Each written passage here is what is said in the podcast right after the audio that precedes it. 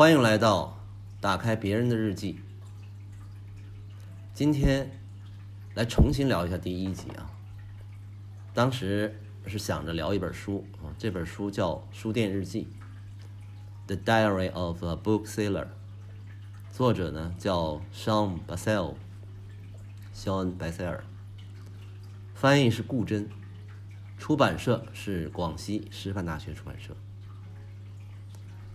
这个书店名字叫 The Bookshop。啊，说真的啊，这个名字都不算一个店名，这顶多就算个分类吧。就像是有一头大象，起了个名字，就叫大象。你这是不是有点太土了点吧？啊，一个书店，你总得有个文气点的名字吧？比如以前。有个叫风入松书店的，还有三联什么什么书店之类的啊。那为了求证一下这个店名是不是真的啊，我在地图上去搜索查证了一番。啊，这也是出于工科生的本能，没办法。不过呢，我还真的就在地图上找到了这个书店。我来描述一下它的位置啊。整个这个英国大概就是两个岛。一大一小，苏格兰、英格兰、威尔士都在东边那个大岛上，然后西边有一个小岛，啊，是爱尔兰。苏格兰呢，就在这个大岛的上面，啊，也就是北部。在这个大岛的中部呢，那就算是苏格兰的最南边了，在西南角这个地方有一个小镇，叫 Wakton，。书店大概就在这个位置。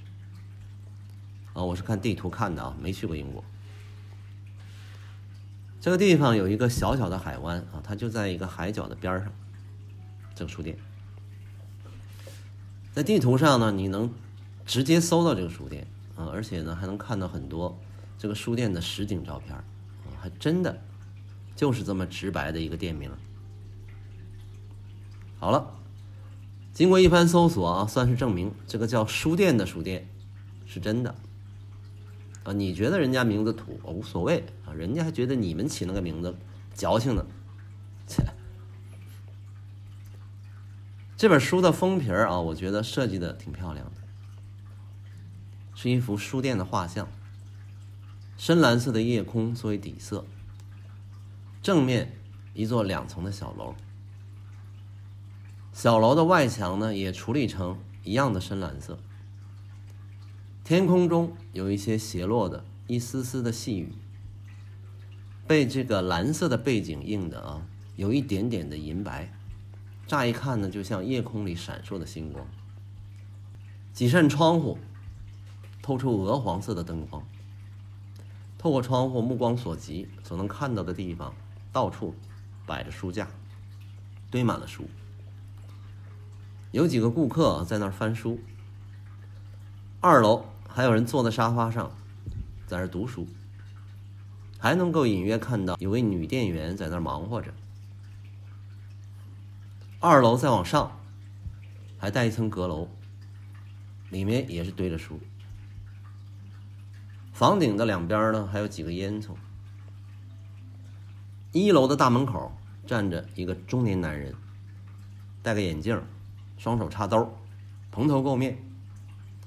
面对着门口一滩滩的积水，在那发呆。应该就是书店老板啊，我们的作者白塞尔。翻开书，第一页啊，就是一张照片。这个照片上啊，印着这家书店正面的门口，啊，它的店门。尽管不是全貌啊，但我们从墙上的石料啊，从这个门，还是能看出来，这是那种欧式的老式建筑。大门的上方是书店的招牌，啊，The Bookshop 边上呢还有一个牌子，写着 Largest 什么什么，这部分他没照全，估计呢就是在吹牛啊，自己很大之类的那种宣传标语。据说这个书店啊是苏格兰最大的二手书店，在这个标语的下面还有它的网站啊的地址，三 W 的。横杠啊 bookshop 点 com。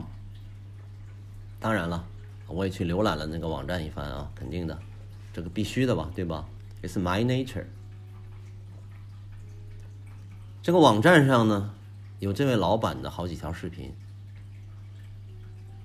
还有关于书店的照片还有呢，就是我要聊的这本书。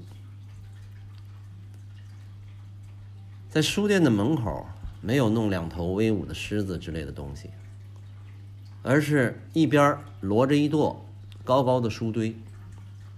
每一垛书呢，都是按照螺旋状盘着向上，大概有两米高。啊，我觉得这个创意挺不错。如果路过这么一个地方啊，门口立着两垛书的螺旋，那谁都会知道啊，这是个书店。对着门口呢，有一只黑猫，啊，据称是他的永久店员，名字叫船长。在这张黑了咕咚的这个黑白照片里面啊，他就站在书店的大门前，黑漆漆的那个店街上，对着门口站着。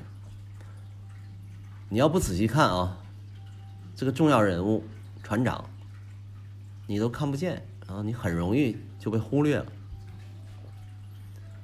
这就是你发朋友圈的照片的时候，没给闺蜜磨皮儿，直接就发了，是吧？你嘴里说人家是永久店员啊，实际上呢，貌似跟你嘴上说的啊，有点不太相符。第二页果然啊，估计朋友圈有人投诉，啊，作者也觉得不好意思，就给这位永久店员啊，船长专门照了一张肖像照，啊，一只小黑猫咪。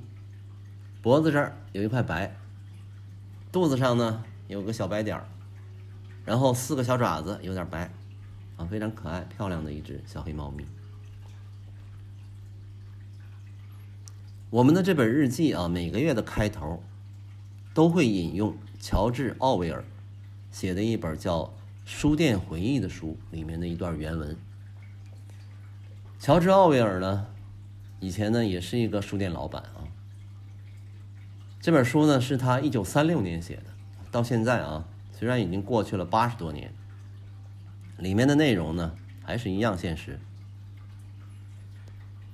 啊，作为开篇的二月份，所引用的第一段话是这么写的啊，原文我念一下。那么，我本人愿不愿意当职业书商呢？总的来说，不想。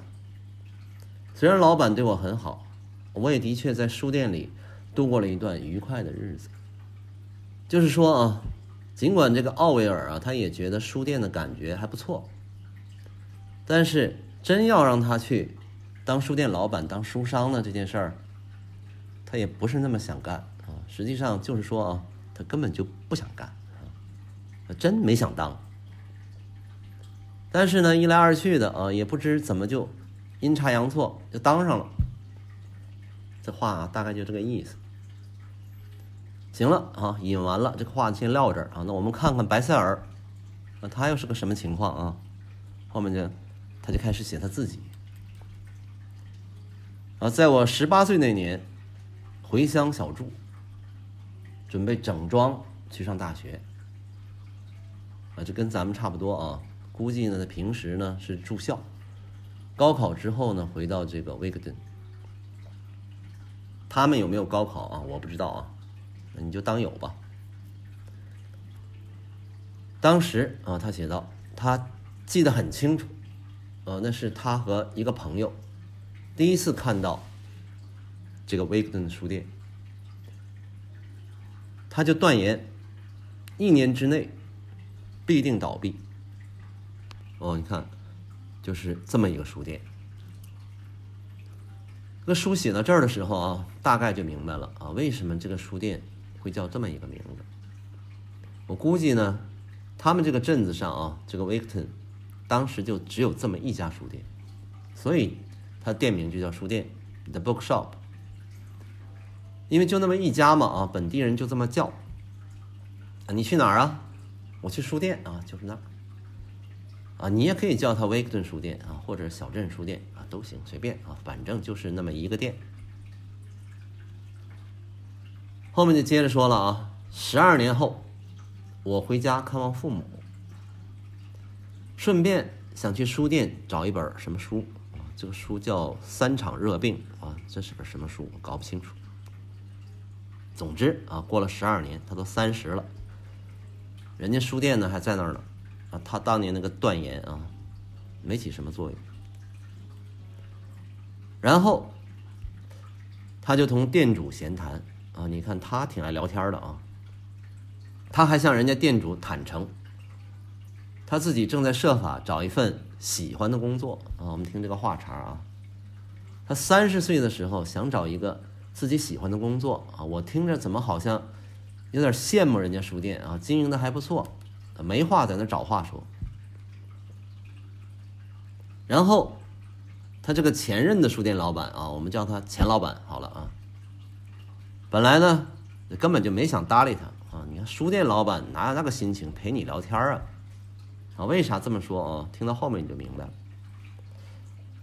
但是呢，一听他想找工作啊，听到这个啊，立马来精神，就说：“哎，我这个书店不错啊，啊，你又那么爱读书啊，那你干脆把这个书店盘下来算了。”那他自己呢？啊，钱老板自己，他说他着急想退休了。啊，你看人家自己不想干了，结果呢？啊，过了不到一年，在两千零一年的十一月一号，啊，白塞尔说，他的生日刚过一个月，这个店就归他了。那我们可以按照这个日期啊往前推算一下，作者应该是十月一号过生日。啊，这一年呢是两千零一年，他三十一岁，那他应该生于一九七零年。按照这个年龄啊，他十八岁的时候第一次见到这家书店，应该是一九八八年。哦，那个时候呢，那还是纸质书和实体书店的时代啊，没有电子书，没有 Kindle，什么都没有啊，智能手机没有，连手机大哥大都没有。啊，在那个时代，他看到人家开个书店，啊，就断言人家要倒闭，也不知道他凭什么就这么说。他觉得人家坚持不了多久啊，但是十二年以后，这个书店好好的还在那儿，而我们的白塞尔呢，他自己的工作就好像坚持不下去，啊，他跑去跟人家店主说啊，自己想找一份喜欢的工作。可见啊，白塞尔三十岁之前的工作也不怎么样啊，至少他不喜欢。到底为啥啊？他也没讲啊，咱也不知道。可能是心里想换个活法吧啊。但是呢，他好像也不知道自己喜欢什么啊，就没事干，在街上的书店啊闲逛。就这么一个机缘巧合之下，跟原来的这个老板一聊啊，聊完了。估计是被忽悠了啊，心血来潮，就向银行贷款买下了这个书店，啊，就这么当上了书店老板。然后书里接着说，接过他的生意之前，我自己也许本该读一读奥威尔在一九三六年写的《书店回忆》这本书。啊，他现在想起来了，当时。他就应该去读一读这本书去。为啥人家不想当书店老板啊？他也不琢磨琢磨。这跟开头那个地方啊引用的那段啊，奥威尔说自己根本就没想过当书店老板啊，结果糊里糊涂就当上了的说法啊，那简直是完美契合。啊，怪不得白塞尔啊，在这个日记里每个月开始的部分啊，都要引用一段他的话啊，这么虔诚。这位乔治·奥威尔啊，那简直就是伟大的先知啊！干脆把他那本《书店回忆》改名叫《书店圣经》算了啊。在咱们这个想象当中啊，有时候啊谈起想开个书店什么之类的，或者开一个咖啡馆啊，基本上就是书店加咖啡馆啊，或者是咖啡馆加书店，都一样啊，这属于同一个理想系列。一般呢，咱们对书店老板的生活都会有美好的想象啊，就像书里写的啊，像一曲田园牧歌，炉火烧得很旺，你坐在扶手椅上，搁起穿着拖鞋的脚，一边抽烟斗，一边读几本的罗马帝国衰亡史。与此同时，络绎不绝往来的客人啊，个个谈吐非凡，在掏出大把钞票买单前，还要同你来一段充满智慧的交谈。啊，当然了，可能还想象啊，可以交很多朋友，就像罗老师那样啊，罗永浩，他那个带货的公司叫“交个朋友”，啊，就交个李诞这样的朋友，那真叫谈笑有鸿儒，往来无白丁。当然了，同时啊，必须还得能挣到钱。真实的情况呢，啊，书里说了，简直可以说完全是另外一个样子。啊，最贴切的评论或许还要数奥威尔那句啊，先知又要出场啊。上门来的许多人，不管跑到哪里，都是讨人厌的那一类。只不过书店给了他们特别的机会表现。哦，你看开书店就是这么一个情况，这想象跟实际啊有很大的差别。每天面对的是连珠炮似的无聊问题，朝不保夕的资金状况，与店员和一个接一个没完没了讨价的顾客漫无休止的争论，最后搞的白塞尔啊也变成了标准的书店老板的样子啊，就是。缺乏耐心、偏执、厌恶交际。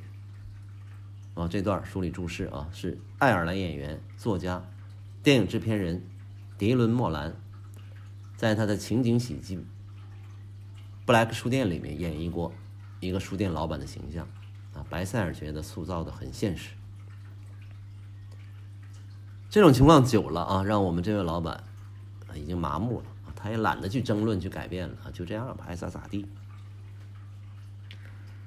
我们这个老板白塞尔啊，他说他自己记得买下这间书店前还是挺温顺友善的，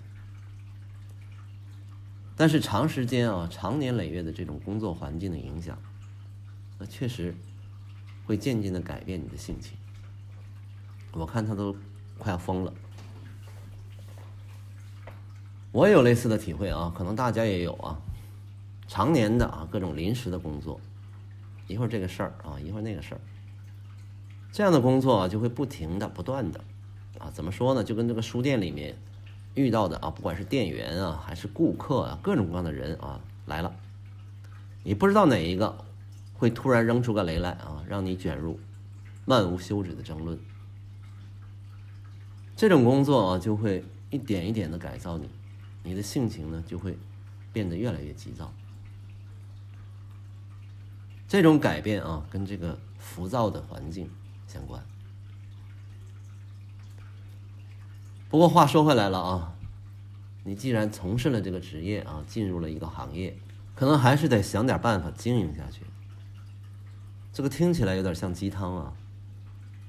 无论如何，你要经营下去啊，不然怎么办呢？是吧？总得生活下去，对不对？要么就是你再换一个职业。啊，比如像三十岁时候的白塞尔那样啊，找一个自己喜欢的工作，当个书店老板什么的。但是日子一久啊，就算是自己喜欢的工作，也会变成日常工作。比较惨的一种可能，就是你也换不了职业啊，换不了工作了，又不愿意去经营你现在的工作，那可能会变得很多抱怨了。情绪上积累很多怨气，最终整个人都不好了，充满了戾气，那就很惨，自己很难受。可是你呢还不一定自知，别人看你都难受。所谓的经营啊，大概就是想想办法，怎么能做得好一点，或者说吧，怎么能够做的稍微 happy 一点。啊，像一句古话说：“干一行能爱一行。”大概就是这个意思吧，啊，你就那么一听吧。我们的老板呢，他还能活着啊，就算是挺乐观的。但是他内心深处呢，还是开始啊想着要吐槽。后来呢，他就干脆发到他这个书店网站的论坛里啊，应该是脸书上啊，因为他憋得难受嘛啊。哎，你别说。他这个吐槽呢，有的时候呢还挺有意思。他可能是想啊，通过这个吐槽，使他这个书店老板的日子能那么稍微有趣一点点啊，happy 一点点。比起那些大部头的小说啊，那些伟大的著作啊，我也尽管我也很崇拜，也很佩服那些书里面啊那些细腻的。描写的文笔，准确到位的表达，但是以我现在的心境啊，很难常做，慢慢的去读那些书，我读不下去，太慢了，还不如就像这本这样啊，一个日记式的轻松的文字，呃，能让我看下去。看着这位书店老板啊，在这儿写他每天的日子啊，有时候呢，引起我的一些共鸣，我估计呢。也能引起很多人的共鸣啊，所以来聊一聊。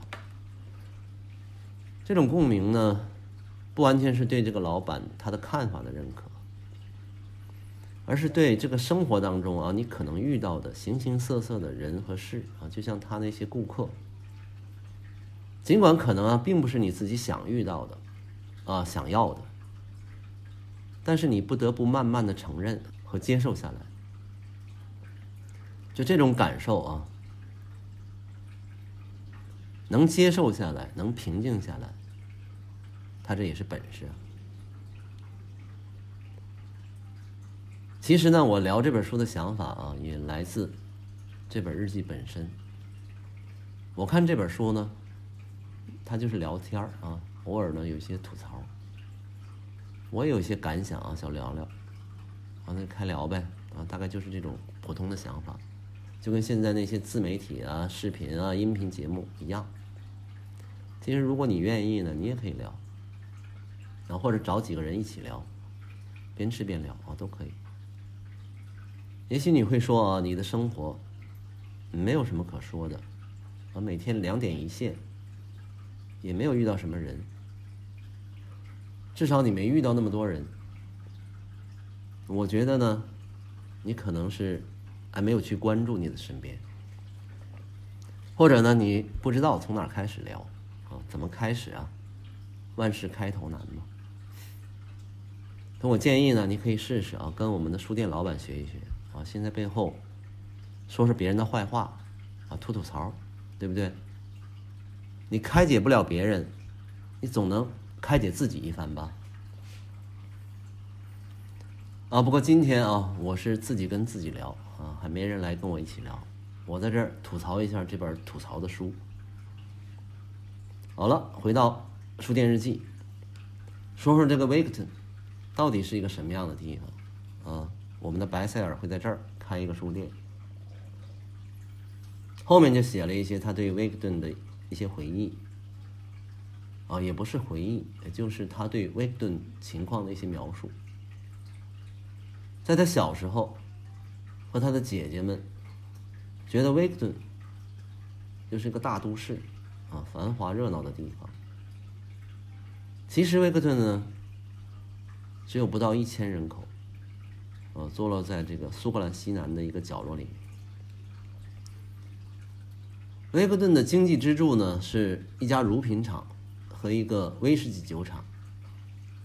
那个时候啊，这都属于农业。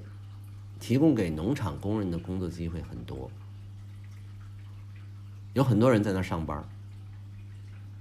后来，乳品厂在一九八九年倒闭了，一百四十三个人失去了工作。然后呢，创立于一八一七年的威士忌酒厂，也在一九九三年关门了。之后，小镇。很多的小店、五金店啊、蔬果店啊、礼品店、鞋店啊、糖果店，都先后关门。哦，我们回想一下啊，怪不得，在一九八八年，我们的作者看到这家书店以后，就觉得它过不了多久就得倒闭，可能是因为那个时候啊，整个的经济形势都很差。不过现在这个地方又繁荣起来一点啊，书里这么讲。随之而来，还有乐观的气氛，啊，这个就更重要了。在这个小镇上，商业不断的变迁，对于生活在那里的人来说啊，会给他带来种种影响。啊，那些工人失业的日子里面，镇子日渐凋敝。作者在这个期间。虽然在外地，不过他生活的也不如意。前面都说了，哎，也不知道这个书店在那段时间是怎么坚持下来的。啊，从一九八九年到两千年之间，这个镇子原来的那些乳品厂啊、酒厂啊，还有小店啊，纷纷都关门了。哎，可是这个书店呢，却挺过来了，哎，挺能干的人家。本来呢都快过不下去了，这个小镇，现在呢经济状况慢慢变好了一些。到两千年的时候呢，多多少少又恢复了一些。后来书店就开起来了啊，开了很多书店。按书上的原话叫“书店迷集”，这个地方成了一座书城了，又带来了很多新的商业。啊，那肯定了。慢慢小店又开起来了啊。那座酒厂呢，悠久历史的酒厂，后来在一位叫雷蒙德·阿姆斯特朗的北爱尔兰实业家的热情照拂下，小批量的恢复了生产，也恢复了一点点，啊，也挺好。那这就是他这个小镇的面貌。啊，最后这家书店也在两千零一年的时候卖给了白塞尔。我们的作者，他这段描写啊，让我也不禁想起我自己的家乡。呃，那里呢也不是一个大城市，在我的记忆当中啊，我生活的周围不是设计院，就是研究院的各种单位。啊，我每天上学放学就路过这些啊，父母和叔叔阿姨们他们工作的各种研究室，都在那儿。我就路过那些门口，啊，还有我打篮球的广场，以及广场入口两边的宣传栏。我对家乡最重要的记忆呢，就是大家互相之间都非常熟。我小时候，啊，父母还有那些叔叔阿姨都是同事，小朋友们呢也互相都认识，也都是一块上学，一块放学。放了学呢，在一块玩各种游戏。大了一些之后呢，就一起打篮球。平时呢，也互相串门就这么一起长大。大概从四五岁开始啊，我就在这个地方上小学、上初中、上高中，就没离开过。周围也有些城市，我也没去过。暑假的时候呢，经常。就自己一个人坐火车，去海边的姥姥家，在姥姥家待着，也不到周围什么地方去。啊，说真的，实实在在，确实没什么见识。然而在当时，我自己认为啊，在这里长大，足以让我去面对外面的世界了。后来呢，啊，那里就成了我离开的地方。而且呢，父母也搬走了，我就很少再回去了。那更多的人呢，都在向往大城市生活的时候啊，那白塞尔为什么他就偏要跑回这个 Victon 这么个小镇去当个书店老板呢？啊，关于这一点啊，我们这位老板啊，在他的书里呢没有直说。不过字里行间呢，他透露了一些啊，听我给你讲啊。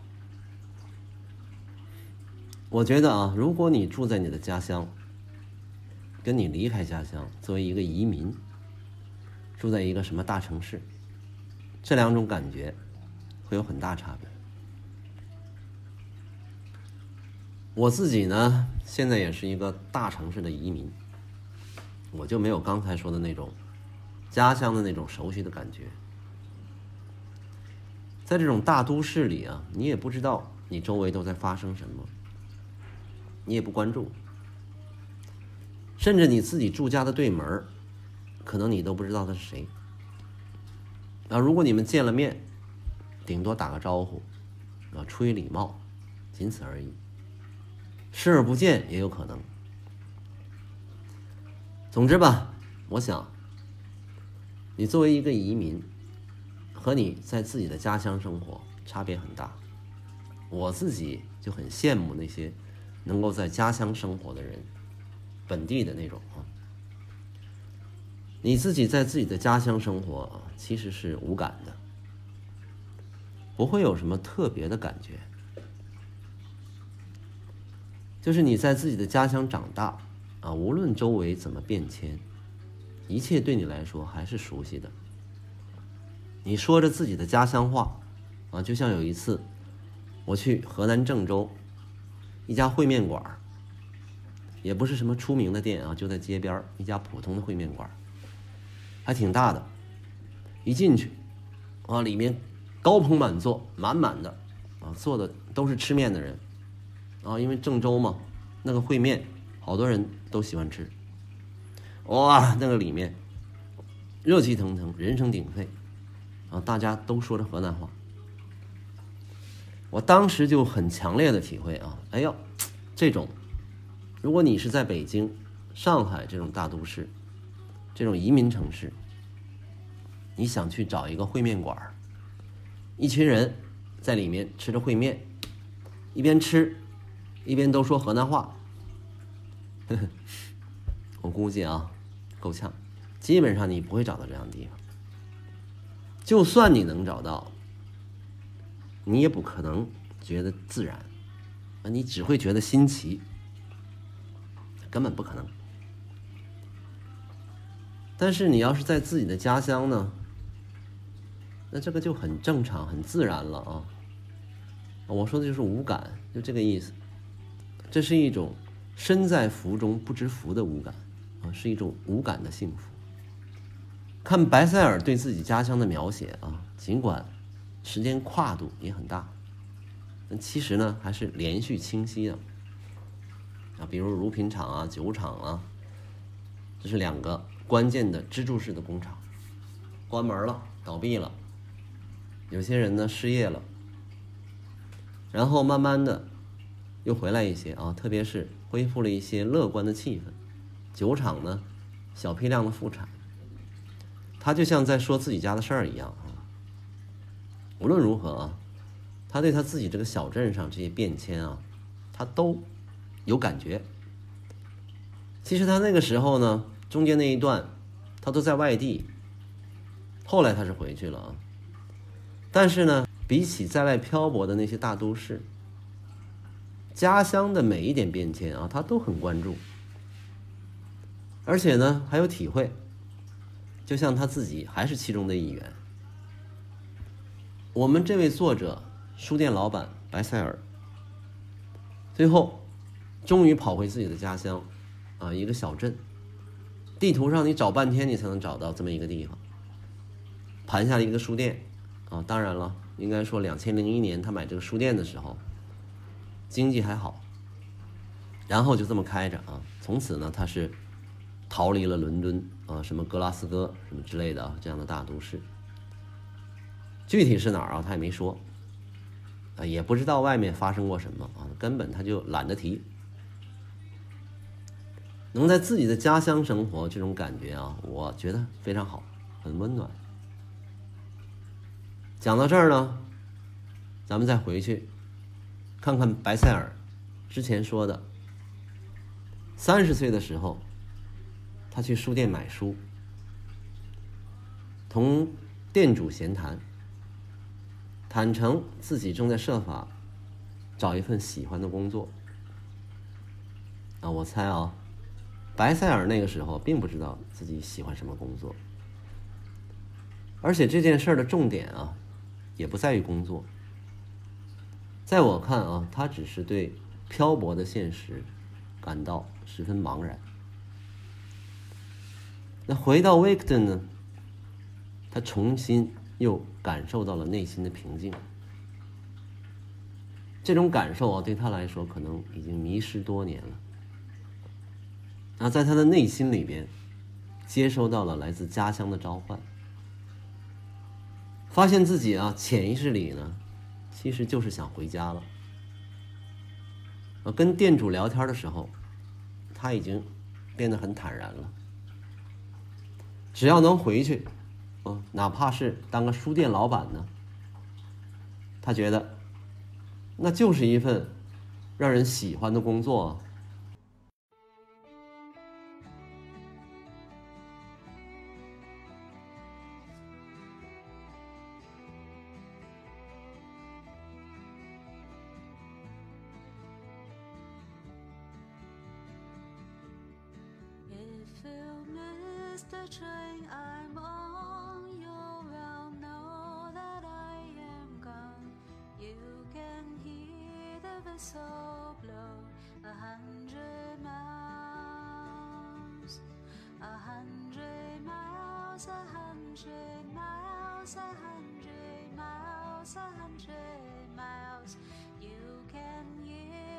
So blow a hand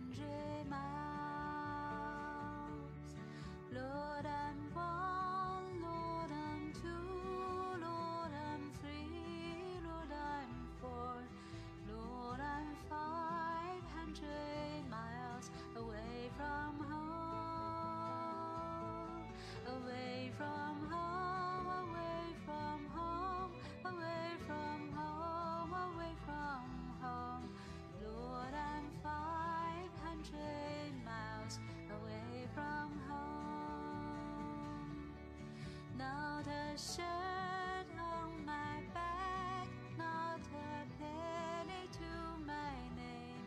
Lord, I can go back home this away,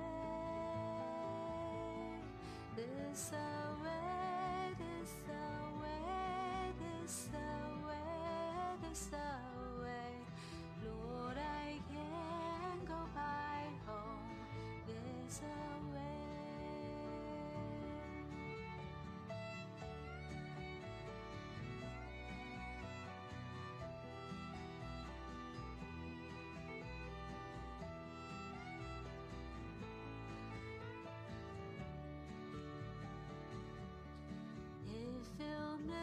miss the train I'm on, you will know that I am gone. You can hear the whistle blow a hundred miles, a hundred miles, a hundred miles, a hundred miles, a hundred miles. You can hear the whistle